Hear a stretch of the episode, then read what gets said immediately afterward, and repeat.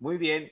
Pues muchas, muchas gracias, Dora. Muchas gracias. Bienvenidos todos. Yo estoy muy contento, estoy muy, pero muy feliz. Eh, como ya me conocen, soy Rodolfo Bello, facilitador de sueños. Y estoy hoy de manteles largos. ¿Qué digo de manteles largos? De sábanas, de cobijas, de, almohadas, todo, todo. Porque hace tiempo conocí a Dora Valdés y la verdad, Dora, la admiro, la quiero, la aprecio, la quiero muchísimo, pero yo creo que la admiro más pues ya no sé. Lo que sí sé es que se es un agasajo conocer a Dora y es un agasajo platicar con ella. Dora Valdés, yo tuve la oportunidad de conocerla eh, cuando ella estaba estudiando su carrera.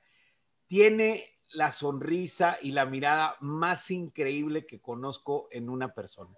Y platicar con ella es renovarse, es energetizarse, es la verdad estar, pero con los ánimos hasta arriba eh, en tu vida. Dora, Dora, muchísimas gracias por aceptar la invitación. Me tienes bien emocionado desde que dijiste que sí. Bienvenida. Ah, muchas gracias, Rodolfo. No, cállate, tenemos una gran historia que al rato les contaré porque pues gracias este señor que ven aquí fue que pude estudiar mi carrera porque él creyó en mí cuando mucha gente me había dicho que no y que no y que no y él dijo, está bien, le vamos a dar una oportunidad a esta persona inquieta que anda por aquí casi, casi esperando todos los días afuera de becas, ¿verdad? Para ver cómo iba mi trámite, porque yo iba a estudiar en el TEC de Monterrey, sí o sí. Eh, es, es cierto, esa, esa historia la recuerdo, era insistente, pero ¿cómo le vas a decir que no a una chica tan, tan, tan propositiva? Miren, hay un libro que yo leo mucho que se llama Los siete hábitos de la gente altamente eficaz de Stephen Covey. Lo leo porque vi clase de eso, pero el primer hábito se llama proactividad. Y cuando yo veo la palabra proactividad, inmediatamente pienso en dos o tres personas y siempre está el rostro de Dora. Dora es proactiva, es una niña proactiva, es una chica, una mujer sonriente y bueno, si ustedes tienen la oportunidad de seguirla en su podcast o seguirla en sus redes sociales, se van a dar cuenta que es una persona que anima todos los días. Pero, Dora, vamos a conocerte un poquito mejor y ah. vamos a saber quién es Dora Valdés. Eh, Valdés, la, la, famosa Dora Valdés, la de RH, ahora conocida como la de RH, ¿verdad? Porque así te conocen ahora. Dora, tú eres de la ciudad de Monterrey, ¿naciste allá? ¿Eres de por allá? Platícame. Es correcto, yo soy regia de hueso colorado, carne asada, este, fútbol, cowboys, todo, o sea, soy de aquí 100%, me encanta Monterrey. Y, eres, a ver, pero ya siendo de Monterrey es del sur, del norte, de Apodaca, de Huinalá, de Gualahuises, de, o sea, porque no es lo mismo ser de San Pedro que ser de, de, de Escobedo, ¿verdad? Claro, sí, no, cada uno tiene sus cosas, ¿verdad? Este, yo toda la vida crecí en San Pedro, este, ahora que, que, ya me casé y todo, me vine a vivir a Carretera Nacional porque soy mm. fanática de las montañas y me encanta. Acá tienen su casa, de hecho, o sea, aquí en la ventana, aquí puedo ver las montañas todas las mañanas y me encanta. El clima, obviamente, es, es ahorita que estábamos a, a 6, 7 grados que te dije, pues aquí son 2 grados más abajo, entonces todavía hace más frío pero eh, aquí esta es el, la entrada del aire a Nuevo León, entonces el aire más puro, ¿no? Entonces la verdad es que está muy bonito. Está precioso. Yo, yo viví en esa zona, eh, Dora. Cuando yo recién llegué a Monterrey, el primer lugar a donde llegué, llegué ahí, este, ahí por el, la cabaña del tío Tom, acá por este, por Alfonso Reyes. Ay, se me olvidó el nombre de la colonia, pero Alfonso Reyes y Lázaro Cárdenas, por ahí llegué yo y, este, y efectivamente es un cañón enorme, precioso. De hecho, empieza en el Cerro de la Silla y termina hasta por allá, hasta por más allá de Linares, yéndose hacia Victoria. Y por ahí entra toda, no solamente el aire, también el agua. Llega mucha agua de por allá. Las montañas bajan mucha agua. Es un lugar precioso, precioso la carretera nacional. Qué bueno que andas por ahí. Eh, lo único complicado es el tráfico de repente, de repente si hay tráfico. Claro, pero ahorita de home office, pues la verdad es que ni lo siento. Y aparte me da tiempo de escuchar podcast, audiolibros, de todo, entonces le saco provecho al máximo a mis trayectos, ¿verdad? Entonces creo que es nada más saber aprovechar el tiempo, ¿no? A ver, y tú cuando, cuando tú este, estás en San Pedro, naces, empiezas a hacer tu, tu primaria, tu secundaria, todo ahí en San Pedro. Este, y tú tenías el sueño de estudiar en el TEC, pero platícame un poquito de cómo eras de niña, qué hacías de niña y qué cosas jugabas y cómo, era, cómo fueron tus tiempos de niña. Platícame un poco, si puedes, sobre tu familia. ¿Tenías primos, no primos? ¿Salías al parque? ¿Cómo era un poco tu, tu vida de, de, pequeña? Pues mira, desde niña muy inquieta. De hecho, este, nosotros somos tres, mi hermano mayor y luego yo soy la en medio y tengo una hermana más chica. Este, mi hermano y yo, aunque a mi mamá no le gusta que lo diga, pero les voy a decir, nos llevamos 10 meses, 3 semanas, o sea, ni el año nos llevamos. Si me está escuchando por ahí, mi mamá al rato me va a hablar para regañarme.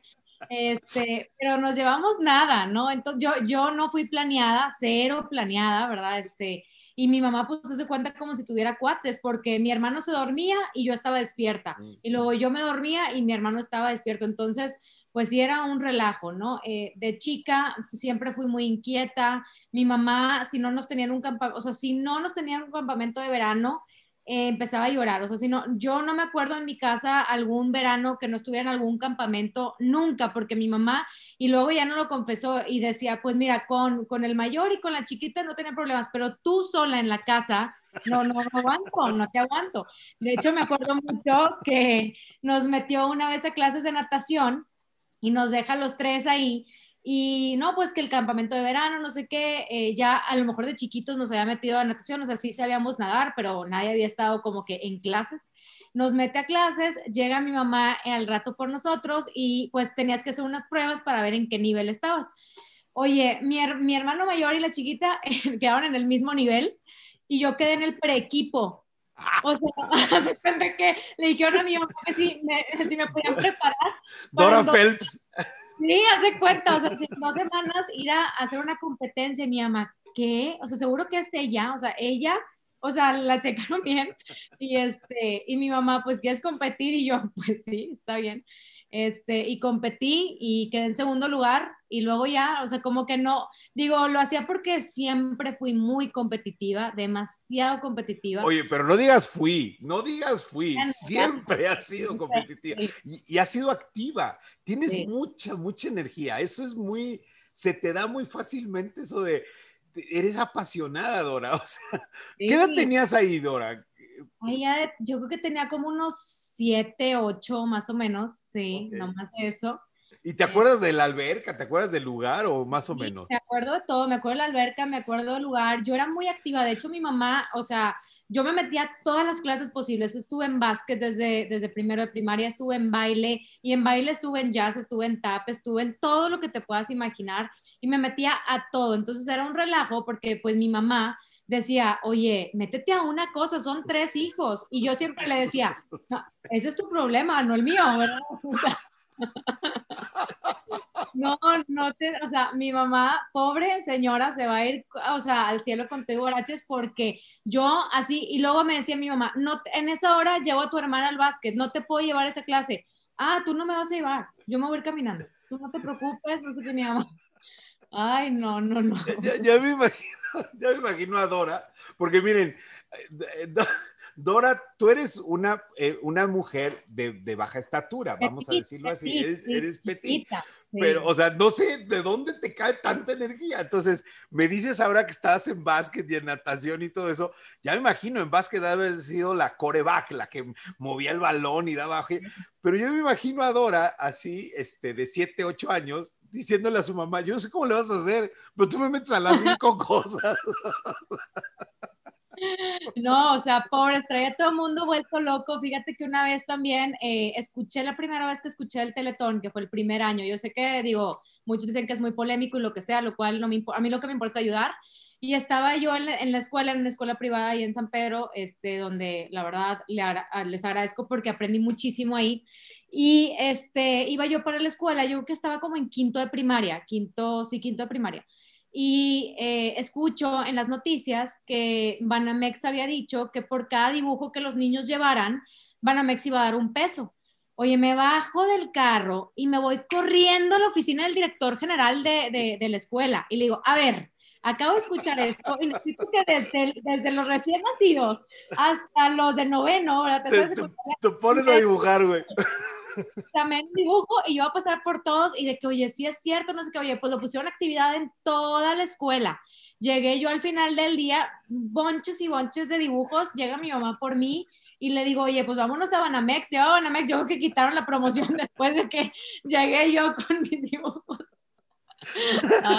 Oye, quitaron en Banamex la promoción y te cambiaron de escuela porque ¿qué le pasó a esta niña? Ya la querían de directora de artes escénicas y de arte. Sí, hace cuenta. O sea, muy cañón, ¿no? O sea, pero, pero lo que está diciéndonos, yo no me sabía estas historias ahora, pero son maravillosas. Lo que nos estás diciendo, y, yo hago esta reflexión, es que veías la oportunidad y ponías la energía en práctica, pero además ibas con la persona correcta. O sea, es una serie de, de detalles que son sumamente importantes que ahora le llaman soft skills, porque ahora le dicen así, ahora los estudiosos le llaman soft skills. ¿Por qué las cosas no suceden? ¿Por qué a veces yo estoy así como atrapado? ¿Por qué estoy esperando que alguien venga y me diga o esperando que alguien venga y me haga? A, mí me pasa de repente, Dora, no sé, seguramente tú conoces gente y me vas a ir diciendo que se siente frustrado, atrapado, etcétera, y que se la pasa quejándose y que se la pasa diciendo cosas que, que, están mal en su vida, cuando la verdad las oportunidades, las oportunidades ahí están, las estrategias para hacerla y hay que poner energía. o sea, nomás hay que hacerlo. O sea, tú lo escuchaste en el radio y, fuiste y, sucedió. Y sucedió. Yo creo que también es mucho creértela. Fíjate que también, digo, fui guía de asamblea, fui presidenta de la mesa estudiantil de la, de la secundaria, toqué el tambor, o sea, lo que tú me dijeras este, de concurso, yo iba a concursar.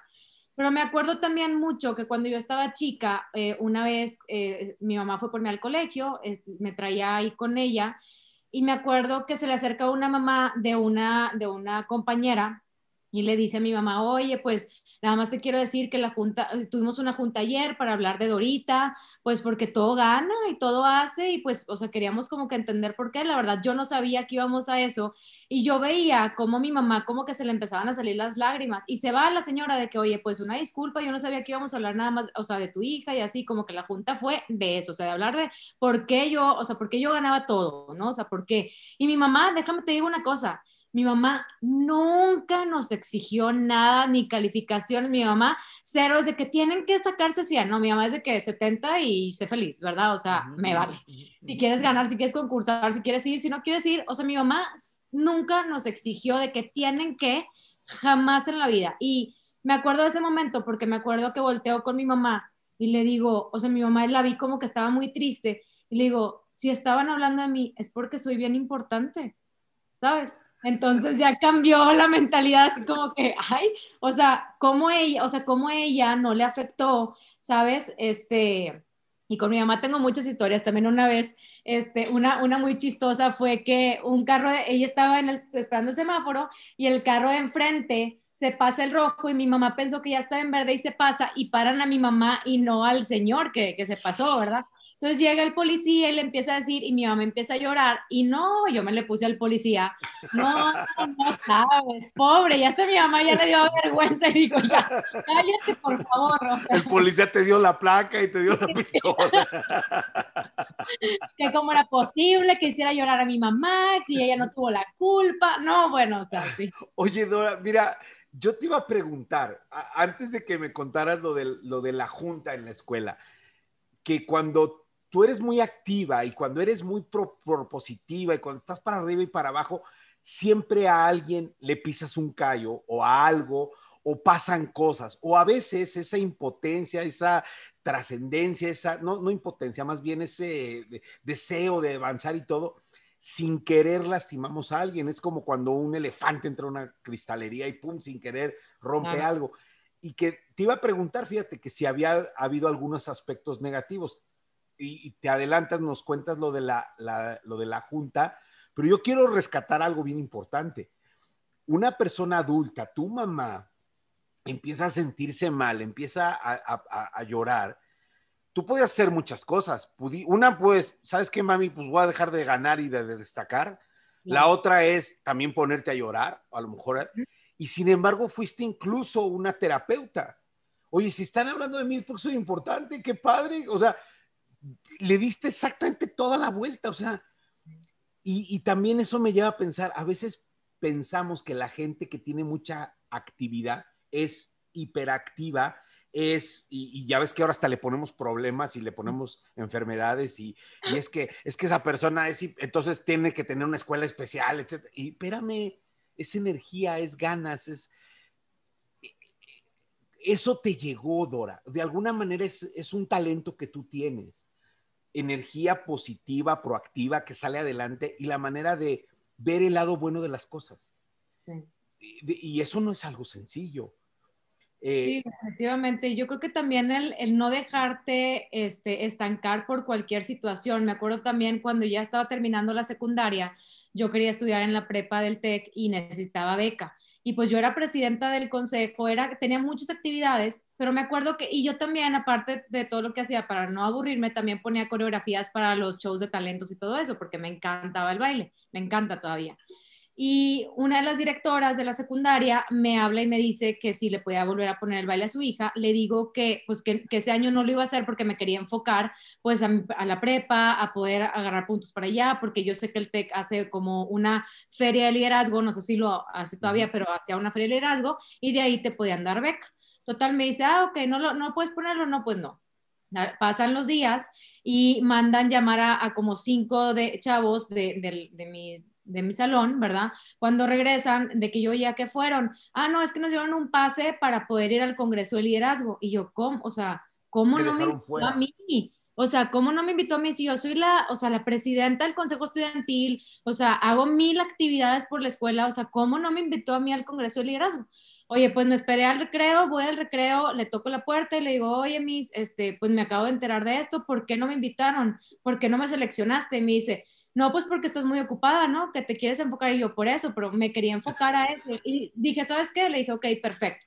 Me di la vuelta, llegué, o sea, llegué a mi casa en la tarde, hablé con mi mamá y le dije, ¿sabes qué? Y mi mamá muy inteligentemente me dijo, mira, como eres, vas a encontrar alguna forma.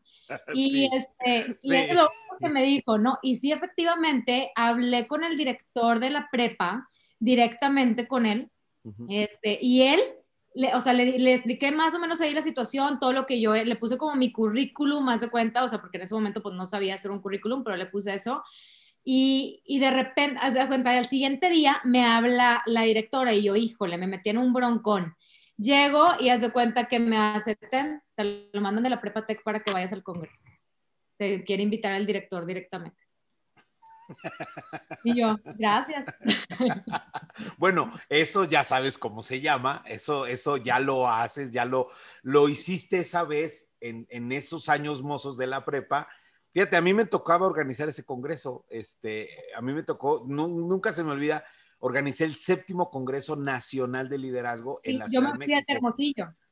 Tú te fuiste al de Hermosillo y de ahí elegían a una pareja que después iban con Hugh O'Brien, pero a todos esos chicos que iban al Congreso también les ofrecían una beca, que era la beca de liderazgo, etcétera, etcétera. Yo de ahí tengo grandes, este, pues gente que conocí, uno de ellos, te voy a presentar pronto, a Emanuel Garza Fishburne, a lo mejor hasta lo conoces, eh, es el fundador junto con su hermano Esteban de la Universidad Carolina, allá en, en, Saltillo, es una super universidad. Sí, conozco a Esteban, estudió conmigo bueno, Esteban Garza Fishburne es el presidente del consejo y Emanuel es el rector. Entonces, seguramente conoces la universidad. Y bueno, ellos son de ese grupo. Entonces, tú ahí empiezas o no empiezas, ahí continúas con todo ese proceso de destacar, de salir adelante, etcétera. Pero también, como todo mundo sabemos, eh, yo fui director de becas, no, no es necesariamente el dinero lo que a veces abunda, y en una universidad como el TEC de Monterrey el dinero es bien importante, el dinero se requiere para pagar las colegiaturas y pues una beca no es algo sencillo, no es algo sencillo. Yo conocí a Dora en becas, yo, yo era el director de becas y Dora llegó ahí a becas. A becas llegaba muchísima gente, muchísima. Yo, yo les puedo decir que atendía 4 mil solicitudes de beca al, al año, 4 mil. Entonces, que una chica destaque de 4 mil no es algo sencillo, la verdad no es algo sencillo. Y, y yo te puedo contar, Dora, aquí entre nos, historias de terror, o sea, me acuerdo por historias de terror, pero también historias de proactividad, de positivismo, de energía. Y yo te recuerdo muy bien, te recuerdo muy bien la vez que fuiste a mi oficina, la entrevista que estuviste conmigo. y te voy a decir algo que, que yo decía mucho en becas y que lo digo mucho ahora. La beca es para el estudiante, no es para los papás. Claro. Y yo recibía mucho papá, mucho papá que iba tramitando la beca de su hijo. Entonces, cuando llegaba un estudiante, un estudiante de 17, 18 años, 16, y él me contaba su historia, para mí eso era mucho más importante y valioso que llegar al papá y me trajera, porque había, eh, había que me llevaban así tambos de, de hojas, de premios y de, eh, eh, este, ¿cómo se llama? Estrellitas y la primera boleta del jardín de niños. Y, y yo les decía, no me digas lo que sabes, dime lo que has hecho con lo que sabes. Claro. Y ahí te conocí, llegaste al, al TEC a solicitar una beca este, fue una situación... Eh, Oye, bien inteligente porque no fui a ver cuánto costaba. Primero me fui con becas contigo. pero, pero fíjate, Dora, yo recuerdo una, una chica que estaba en la preparatoria 15, la, prepa 15 la que estaba atrás del TEC. Que, que, que, llegó muy tarde, muy, muy tarde, llegó por ahí, de, cuando digo tarde es mayo, haz de cuenta, las clases empiezan en agosto y ella llega en mayo a pedir la beca. Y me acuerdo de esa chica porque llega con sus papás, sus papás se notaba claramente que tenían una necesidad económica muy fuerte, pero la niña tenía un promediazo, era la número uno de la prepa 15. Y yo me acuerdo que le digo, ¿por qué no habías venido antes? ¿Por qué no viniste en febrero? ¿Por qué no viniste en diciembre a solicitar la beca? ¿Por qué te tardaste hasta mayo? Si eres la mejor estudiante de toda esa prepa. Y, y mi hija, caminas todos los días prácticamente por aquí. Y me, me acuerdo que me dice, es que no sabe dónde ir. Y yo me acuerdo que le contesté, a ver, si quieres comprar carne, vas a una carnicería. Si quieres comprar zapatos, vas a una zapatería. Si quieres pan, vas a una panadería. Si quieres una beca, ¿a dónde vas, mi reina? Pues a becas, o sea, ¿cómo que no sabías a dónde ir? O sea, ¿por qué te cuento esto? Porque es exactamente lo contrario a lo que te pasa a ti. Tú quieres algo y vas por ello. No, no, no te andas poniendo pretextos. ¿Estamos de acuerdo? Sí, sí, definitivamente. Y creo que una de las cosas fue eso, porque yo le comentaba inclusive a mi papá, me acuerdo, y digo, no tengo ningún problema con mi papá, lo adoro y todo, pero claro que me decía, pues no vas a poder. O sea, no vas a poder porque yo me pagué mi escuela, o sea, yo trabajaba, estudiaba, hacía servicio becario, porque me acuerdo que me decía, así, ¿cómo vas a pagar? Y yo, pues yo lo voy a pagar. Y me acuerdo todavía que yo me quedaba con 500 pesos a la quincena, o sea, cuando estaba estudiando los primeros semestres y batallaba inclusive porque luego ese dinero tenía que, meterlo para ayudar a mi casa a comprar despensa y que tú me ayudaste a que me dieran mil pesos al mes en, en lo de filantropía para mínimo poder comer. Entonces, la verdad es que ahí estaban las ganas, ¿no? O sea, para mí no me importaba quedarme con 500 pesos porque le estaba apostando 100% a mí, a mi educación. Este, tenía 90, llegué a tener 90 de beca. Me acuerdo perfecto que primero me diste el 50 y me dijiste, si el próximo semestre sacas 95 o 94 o algo así, te consigo el otro 90. Y yo que has de haber dicho, no, es el primer semestre, no va a poder ir trabajando y así. Y de repente, ¡pum! Toma 96 y tu hijo en tu pegada. Y ahora, ¿cómo le...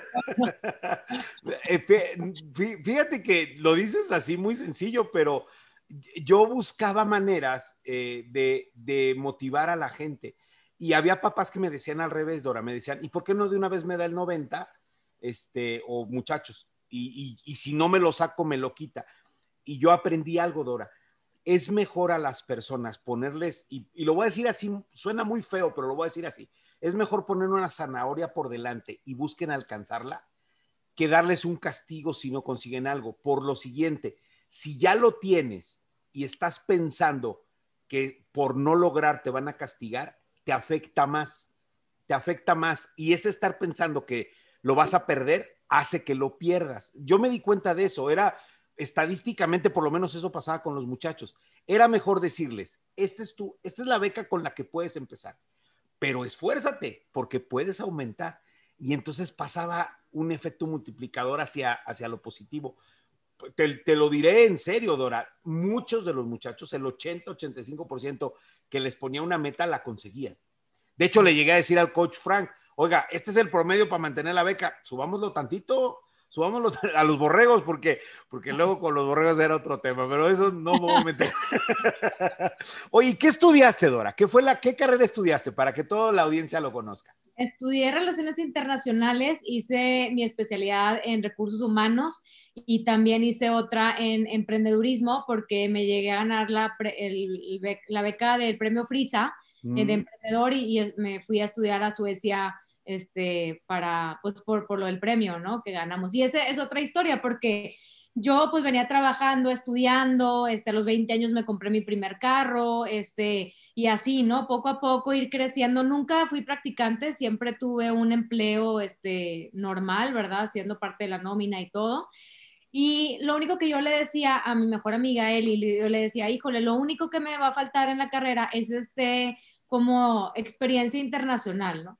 Y ella me decía, oye, pues, es, ¿por, qué no te metes a la clase de emprendedor? Y ahí si ganas, pues te dan una beca. Y yo, como, ¿cuánta gente se mete? No, pues como, no sé, 8 mil o no sé cuántos este, proyectos, ¿verdad? Y yo de que, pues ni modo, me voy a meter. Entonces me puse, dije, si este es mi, mi one shot, o sea, mi única oportunidad, mínimo lo voy a hacer bien para no decir de que, ay, pues me hubiera quedado con las ganas. Entonces me metí a estudiar quién era el profesor que más se lo tomaba como en serio y llevaba gente a la final y todo el profe Edgar, me metí con él. Cuando llegamos, este, pues eh, ahí de todas las carreras, ¿no? O sea, hasta es un tutti frutti de todo. Y yo, pues como buen HR, luego, luego que empezó todo el mundo a presentarse, yo estaba con mi libreta así, ¿no? De que anotando quién era cada quien. Hola, yo soy Rodolfo Bello, yo estudio no sé quién, yo tengo no sé qué, y yo así todo. Se acaban de presentar todos, me paro yo y a ver, tú, tú, tú y tú, vengan y todo el mundo así como, ¿qué pasa? Y reclutando al equipo, reclutando talentos. O sea, ya, ya, ahí ya eras la de RH. Ya, ya, ya eras la de RH. Sí, yo, yo siempre trabajé en recursos humanos, desde el prim, o sea, desde antes de, de, entrar a carrera ya estaba trabajando en recursos humanos. Este, me apasiona el área, me encanta, ¿no? Y pues ya los traigo y oigan, a ver, mira, tú que eres este, licenciado en ciencias químicas, tú eres IMA, tú eres no sé qué, podemos hacer un equipo, no sé qué, total, hicimos unos vidrios reflectores de calor para hornos domésticos quedamos en segundo lugar, ¿ok? no, en, primero, no en primero. No, pero, ahí te va la historia. Pero va, va, la, va, van varios equipos. Déjame detenerme tantito para decir, Edgar Williams, que es un gran profesor de emprendedurismo, un extraordinario profesor, es el que casi siempre hace, que ganen los equipos de, de, Frisa. La otra es Dolores, Lolita. Yo era maestro también de emprendedor, pero pues yo no me los llevaba a frisa, ¿no? Este, sí llegaban a la final, pero no, nunca me fui a Suecia ni a esos lugares. Pero a ver, tú reclutas, quedas en segundo lugar, vas a la gran final que es una, una feria. Sí, o sea, eh, ya, la, no, esas como son diferentes etapas. La gran final ya se cuenta es como Shark Tank, que están de que inversionistas, tú les tienes que pichar tu proyecto y ahí gana pues ya el finalista, ¿no? Total, eh, quedamos en segundo lugar y los que quedaron en primero eran nada más tres y las becas eran cuatro. Entonces nos dieron mm. una beca. Y de todo el equipo, haz de cuenta que dijeron entre ellos de que, oye, ¿sabes que Los que más participaron en el proyecto fueron tú y Nets, otro chavo, muy bueno. De hecho, está en Austin y es un doctor y es un genio. Entonces, este, me habla Nets y me dice, oye, estoy en biotecnología, vente ya voy y me dice, oye, pues aquí ya nos dieron una beca, no sé qué, ¿cómo ves? ¿Cómo te le, o sea, cómo le hacemos? Y le dije, no, pues no sé, tú dime. me dice, ¿un volado qué? Le digo, va, águila o sol, en biotecnología, ¿eh? Tercer piso. Y yo, no, pues águila, va, avienta la moneda.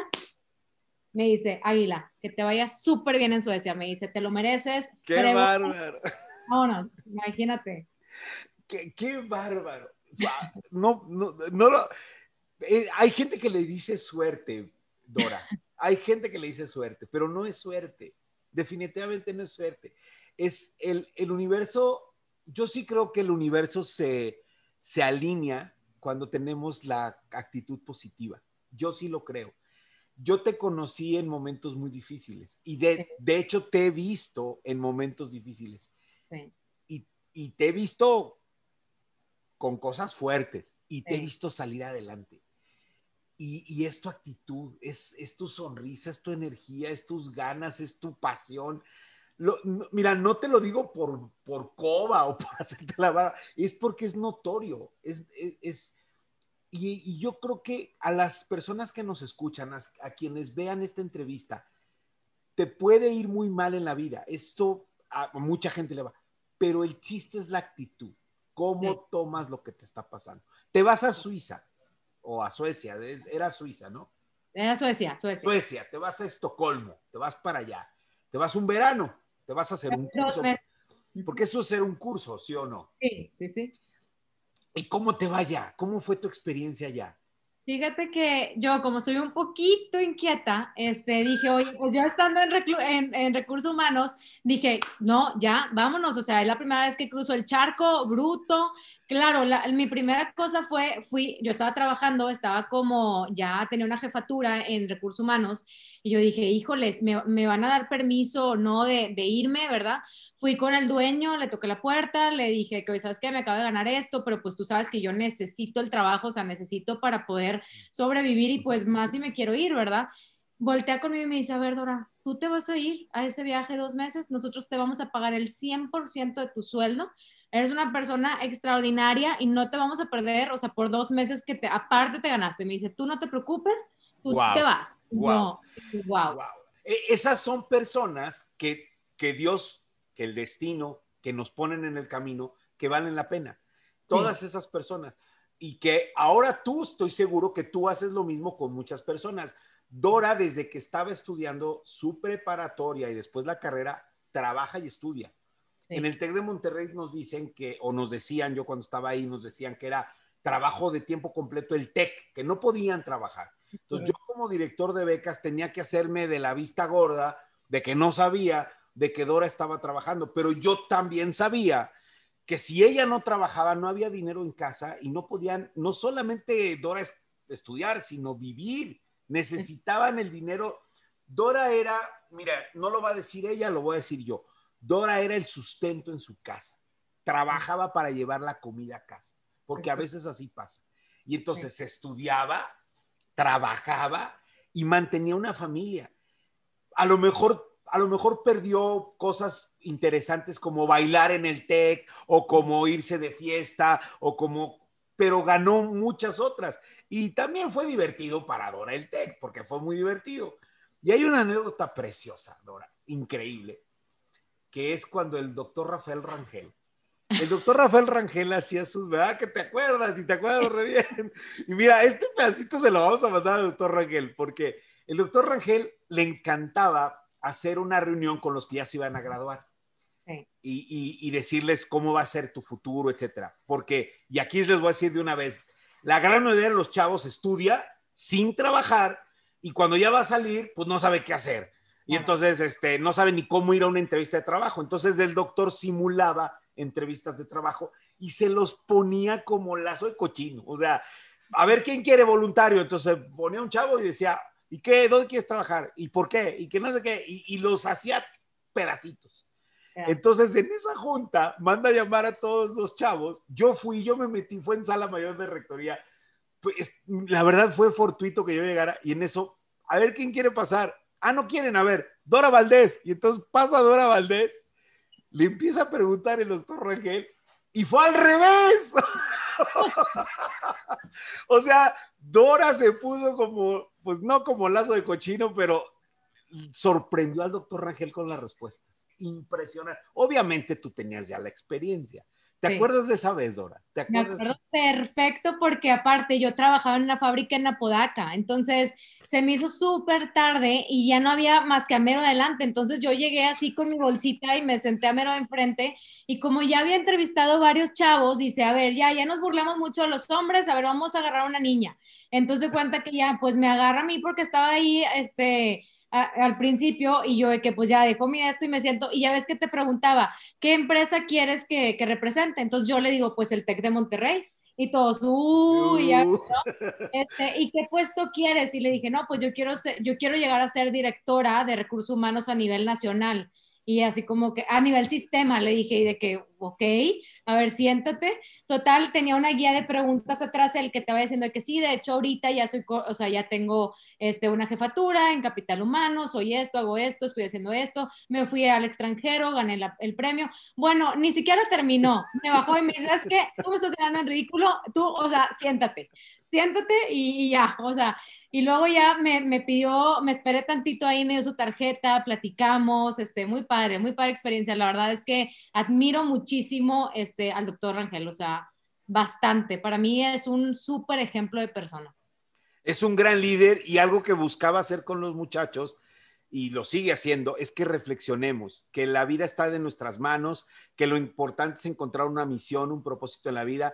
Él algo que hacía en esa reunión básicamente era, no trabajes por trabajar en donde te van a pagar más. Trabaja en un lugar que te haga sentir feliz, que te dé, que te dé este, trascendencia, que te dé un propósito. Si necesitas trabajar solo por la experiencia o el dinero, está bien, pero, pero tienes que tener claro que es por eso pero busca trabajar un lugar donde te haga ser feliz. Y esa era la reflexión y era muy padre. Entonces, también lo hacía porque previo a la graduación quería ir conociendo cómo se iban a graduar todos los muchachos. El, doctor Rangel era lo que le decimos en el, en la, en el ámbito universitario, muy muchachero, le encantaba. De hecho, aquí entre nos te voy a decir algo, Dora, tú que estás en recursos humanos. Eh, una universidad está llena de talento por un lado, la parte administrativa, los profesores y los muchachos. Entonces, esos tres grandes grupos de personas, hay rectores que son más proclives a los profesores y hay rectores que son más proclives a los muchachos. El doctor Rangel, al ser tan proclive a los muchachos, a veces dejaba un poquito de lado, un poquito, no mucho, a los maestros y había un cierto celo. O sea, los maestros como que no querían a un doctor Rangel tan muchachero, lo querían más cercano a ellos como maestro. Tú te gradúas del TEC y empiezas a trabajar, Dora. Bueno, o sea, ya llevabas un ratote, pero empiezas a trabajar ya definitivamente en lo tuyo. ¿Cómo te ha ido en la vida? ¿Qué has estado haciendo? ¿Y cómo, pues llegas a la de la, la de RH. A ver, platícame un poco eso. Esa pues mira, ha sido un roller coaster, ¿verdad? O sea, no ha sido, este, no es, no es lineal, ¿verdad? Y creo que la vida no es lineal. Más bien, yo creo que se te pueden ir presentando y se te van a ir presentando retos y es como, decíamos ahorita, cómo los vas afrontando. Yo me graduó ya con una gerencia, ya este, más de cinco años de experiencia. Yo ahorita ya tengo casi 20 años de carrera profesional. Este, sigo en capital humano, o sea, en la parte sí, ya. ¿Cómo, tienes 20 años si tienes como 23 de edad? ¿Qué te tomas, Inge? O sea, sí, tienes como 30 de edad y 20 de experiencia, pues es que empezó a los 10, la querida Dorita. Empecé bien chiquita y a, mis papás no llegó al DIF nada más porque Dios es bien grande, pero ya te iban a rescatarlos del DIF, a ver, están explotando esta niña. Sí, sí, Este, y pues bueno, ya salgo, obviamente me, o sea, me metí a una empresa, bueno, no seguí en la misma empresa donde estaba, luego me ofrecieron un cambio, este, y ahí así estuve, conocí varias, varias empresas, hasta que a mis ya casi 30 años decidí ya poner mis propios negocios, tengo diferentes negocios y ahora eh, muy enfocados a consultoría, muy enfocados a, tengo como dos, dos ramas, una que es más como la parte de share services como recursos humanos, contabilidad y marketing y otra que es más el mundo inmobiliario. O sea, llevo ya siete, siete, ocho años en el mundo inmobiliario y la verdad es que me gusta, le he entendido muy bien el valor que le puedes poner a las personas creando una buena experiencia y dándoles una gran plusvalía que nunca el banco te va a dar este, por, por invertir, ¿no? Entonces ese tipo de cosas lo hacemos también muy bien. Y este, este año empecé ya muy formal con lo de la DRH te voy a contar la historia. Yo, pues, o sea, como antes de la pandemia viajaba muchísimo, una vez en, uno, en, en un café que estaba ahí en el aeropuerto, se me acerca una señora para preguntarme de mi bebida. Y me dice, oye, ¿de qué es? ¿Por qué es verde? Y le digo, no, es verde porque es macha. De que, ay, ¿qué es la macha? Y ya, no, yo soy macha lover, me encanta. Ya le empecé a platicar y me dice, ¿tú quién eres o a dónde vas? Y le dije, no, pues voy a, a, Mérida. ¿Y qué vas a estar, qué vas a hacer allá? No, y ya le empezó a contar y no sé qué. Una señora se cuenta como la de mi mamá. Y este, y me dice, oye, qué padre todo lo que haces. Oye, yo te escribo, tengo una hija más chiquita, este, ¿cómo le hago si quiere platicar contigo? Y yo, pues no sé, en mi teléfono o así, ¿sabes? y la señora, fíjate, la señora me dice, pues deberías de tener como una plataforma o algo para que la gente conozca lo que haces, porque se me hace bien interesante, no sé qué, y así, ¿no? Aparte, a mí me rascas tantito y me, y, y me sacas plática, ¿verdad? O sea, donde me vean, o sea, yo platico. Y yo, oye, pues sí es cierto, total voy con mi equipo y les digo, oigan, me acaban de decir esto y todos, oye, sí, ¿por qué no hacemos un canal? ¿Por qué no hacemos esto? Y yo, pues sí, puede ser. Y el fin de semana me puse a armar la de RH. Hasta Miki se emocionó. es que eso eres tú, Dora, eres, eres creativa y eres propositiva abre la de la RH, empieza a hacer, o sea, yo, yo no sé cómo le alcanza en día, porque hace como siete, ocho entrevistas diarias este Dora, y ya está con uno, ya está con otro, ya va aquí, ya va allá, y anda haciendo mil cosas. Ahora no viaja en aviones, no viaja en autobuses, ahora viaja por la red y anda por todos lados, ¿sí o no, Dora? Andas por todos lados. Sí, me encanta, la verdad, me gusta un chorro y he aprendido mucho. Yo al principio, mm, eh, yo decía, no, oigan, o sea, sí lo vamos a hacer, pero nada más vamos a subir las vivencias y todo, porque el propósito del canal es compartir las experiencias, compartir el conocimiento, porque yo siento que en esta vida estamos tan poquito tiempo, venimos a aprender y nos vamos, llegamos sin nada y nos vamos sin nada. Qué mejor que compartir lo que sabemos, lo que nos pasa y si alguien le puede ayudar algo por lo que tú viviste, pasaste, algún consejo, qué mejor, ¿no? O sea, ¿para, qué morir sin haber compartido todo lo que viviste, ¿no? Entonces creo que para mí eso es algo súper importante en mi vida y en los negocios. De hecho, aunque la riegues, siempre lo compartimos. No hay un, híjole, te vamos a correr porque hiciste este error o esto. No, te voy a correr si no me dices, ¿verdad? O sea, que lo hiciste. Más bien aquí premiamos que nos compartan para que luego alguien no lo vuelva a cometer de nuevo. Entonces, Creo que eso es importante y yo al principio yo no quería salir, yo decía, no, no, yo no, yo no. Y una vez, ahora en la pandemia, una amiga en abril me invita a un, a un Zoom, ¿verdad? Un live, yo nunca había hecho uno. Y en vez de poner mi Dora Valdés, yo le había contado de, que había hecho esta, esta liga y pone la de RH. Y yo, ¿qué te pasa? Nadie sabía que era yo. ¿Cómo me hiciste eso? Hace cuenta que yo en el piso llorando, ¿no? dice, pues me vale, me vale, no lo voy a quitar. Lore de la Garza, de hecho, Lore de la ah, mira. Sí, Lore, la buena Lore. Este, y, y, pues ya, de ahí dije, ¿sabes qué? Ya ni modo, ya, ahora lo voy a hacer. Y me, me, o sea, me propuse todo este año, cada miércoles a las 8, traer un invitado de valor para agregar valor a las redes sociales y, y contenido de valor que la gente lo puede usar práctico en su día a día, ¿no? Y así nació la de, la, la de RH. Y entonces, ¿cómo te sigo? ¿Cómo te busco así? La de RH. En Instagram me pueden buscar como la de punto RH, ahí les va a salir, de hecho este es como el, la logo, de RH, sí es Cerrosa. En, YouTube estoy como la de RH, en Spotify y en Apple Podcast estoy como la de RH también y en Facebook también, la de RH. Entonces ahí estoy en todas las redes. Eso, eso, Dora, eso. Dora, si tú pudieras ahorita, después de tus ya ahora sí que 30 años trabajando, haciendo tantas cosas, con tanta energía y tanta positivismo. Si tú pudieras regresar a esa niña de 7 años que estaba ahí en el colegio y que llegó a una junta donde estaba su mami y vio a su mami pues llorar porque todas estaban hablando de, de ti y estaban diciendo este que ya no gane tanto, que ya no sea tan tan este tan activa, que ya le baje tantito, que llama mucho la atención y que estaban haciendo sentir mal, tú ya le habías dado un consejo a tu mami, le dijiste, si hablan de mí es porque soy importante. Pero si tú le pudieras dar un consejo a esa niña, a esa Dora de siete años, tan activa, tan... un poco para que su vida siguiera así de fuerte, ¿qué consejo le daría?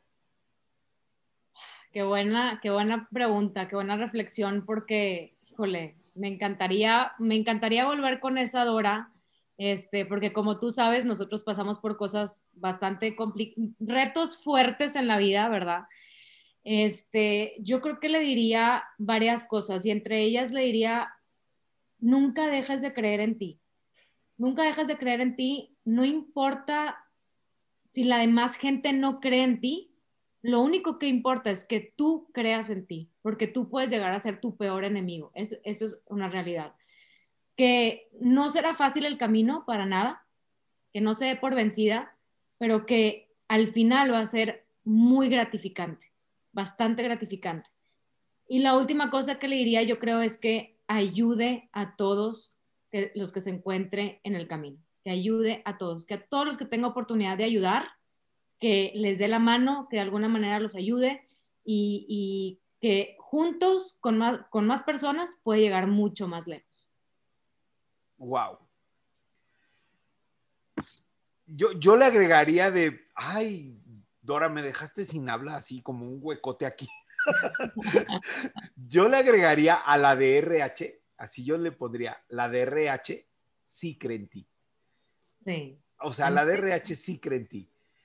Porque, ¿A quién? A todos, porque yo sé que con lo de la inmobiliaria crecen mucha gente mayor. A veces hay mucha gente mayor que ya siente que, pues que cuando, cuando se jubila, que debería ser jubilación y debería ser júbilo, siente que ya nadie lo quiere, etcétera, y tú los restomas y, yo sí creo en ti. Yo sí creo en ti. Y yo le agregaría ese, ese como apodo o apellido, la DRH sí cree en ti y la DRH con, con todo lo que cree en ti ayuda a muchísima gente. Estás ayudando a, muchísima gente. Eh, yo te quiero agradecer, Dora, de verdad te quiero agradecer por, por, por tu amistad, por tu energía, por tu cariño.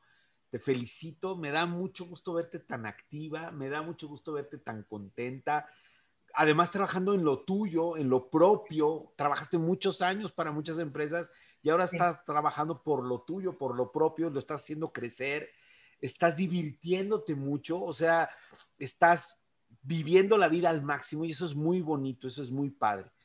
Te felicito, te, quiero agradecer este tiempo. a todas las personas que nos han visto, muchas gracias, Dora, de veras, muchas gracias. ¿Hay algo que no te haya preguntado? ¿Hay algo que debe de haberte preguntado y no te pregunté? ¿Qué quieras pues, decir? Yo creo que básicamente todo lo único que yo también agregaría para la gente que o quiere emprender o inclusive tiene un negocio, ¿verdad? Que eh, hay, hay un libro que leí hace poco que se llama The Advantage de Patrick Lencioni, en donde me encanta porque dice que para que una empresa tenga éxito tiene que tener dos cosas. La primera es inteligencia y por inteligencia se refiere a unas buenas finanzas, un buen marketing, una buena estrategia, este, una buena operación y todo lo que tradicionalmente conocemos. Y lo segundo es que tiene que tener salud y por salud se refiere a la cultura. Los dos son importantes, pero el, de los dos, el que más impacto tiene el negocio es la salud, que es la cultura. Y lo dice por el único motivo es porque no importa qué tan brillante sea tu estrategia, tu empresa solo llegará tan lejos como tu gente te lleve.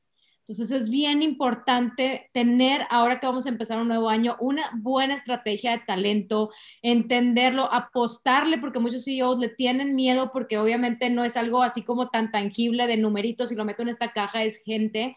Entonces vamos a meterle tiempo a eso porque estoy segurísima que, que te va a ayudar a crecer en tu negocio y a la gente más, ¿no? Estoy de acuerdo. En este momento tan difícil de, de salud física, y que luego se viene la salud económica y luego se viene la salud también mental, ¿eh? porque se viene una pandemia de angustia, de ansiedad. No, no, no estoy hablando, no quiero ser negativo, sino es algo que va a pasar, o sea, es natural, lo dicen todas las personas. O sea, de, la sanitaria vamos a pasar a la económica y luego viene la, la emocional. Entonces vamos a tener que buscar posibilidades, o sea, ya no podemos viajar, pues viajemos por internet. Ya no podemos estar, pues estemos de otra manera. Este, y tienes toda la razón. Y también tienes una conferencia TED hace poquito. Ya empezaste a dar conferencias TED. Estás a punto de sacar un libro. Estás, no, no, no. Por favor, cuando saques ya tu libro, cuando sea un exitazo, este, hay, hay que hacer otra entrevista. Por favor, claro que sí, con todo gusto, Rodolfo. Muchísimas gracias por invitarme. En verdad, lo aprecio mucho. Muchas gracias. Muchas gracias, Dora. Vamos a cortar la transmisión aquí. Muchas, muchas gracias. Sí, ganadora, por favor, la de RH. Y síganme a mí, Rodolfo Bello, facilitador de sueños. Muchas, muchas, muchas gracias. Hasta luego. Gracias. Bye bye.